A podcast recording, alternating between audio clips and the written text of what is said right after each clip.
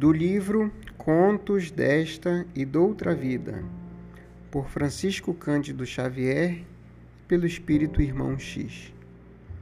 O ferreiro intransigente.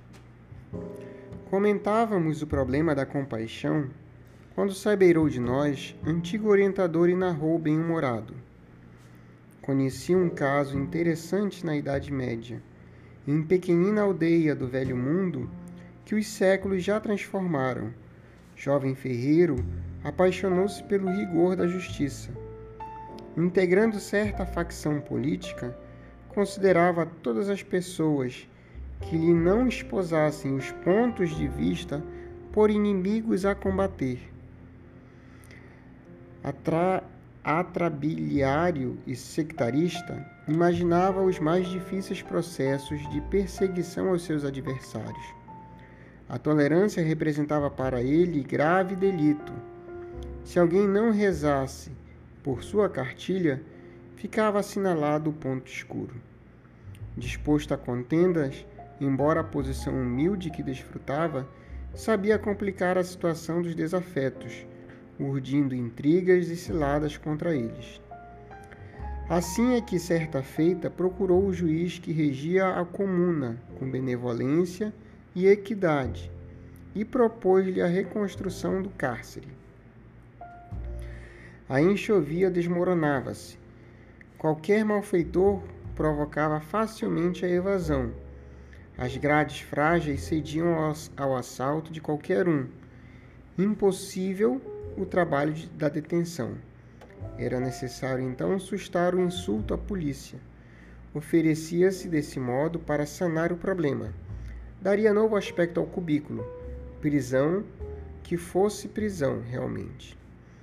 O magistrado, velho experiente e bondoso, observou: Meu filho, a justiça deve ser exercida com amor, para que se não converta em crueldade, porque lá vem um dia em que precisamos ser justiçados por nossa vez. O moço, porém, insistiu. A cadeia menosprezada não merecia respeito.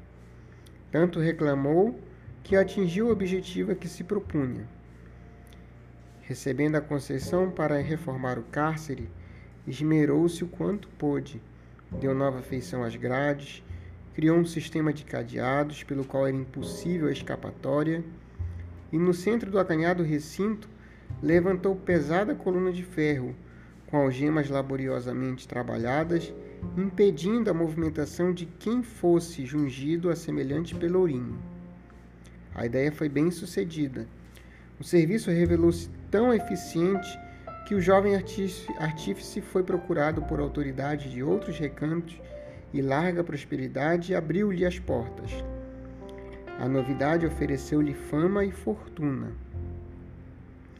Durante 20 anos, coadjuvado por operários diversos, o nosso ambicioso amigo fabricou prisões para numerosas cidades do seu tempo. Senhor de vasto patrimônio material, transferiu residência do vilarejo provinciano para a grande metrópole. E certa noite, supondo defender-se, cometeu leve falta que inimigos gratuitos se incumbiram de solenizar. O antigo ferreiro foi preso de imediato. Internado, mentalizou a ajuda de companheiros que o auxiliassem na fuga, mas assombrado reconheceu pela marca dos ferros que fora trancafiado num cárcere de sua própria fabricação, sofrendo rigorosa pena, que, começando por acabrunhá-lo, acabou por infligir-lhe a morte.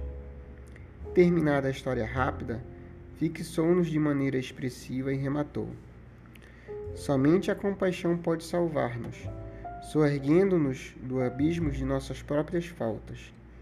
Qualquer punição extremada que receitarmos para os outros será como a prisão do ferreiro intransigente. Os laços que armamos contra o próximo serão inevitável flagelo para nós mesmos. Logo após, sem dar-nos tempo de qualquer indagação, sorriu com serenidade e seguiu adiante.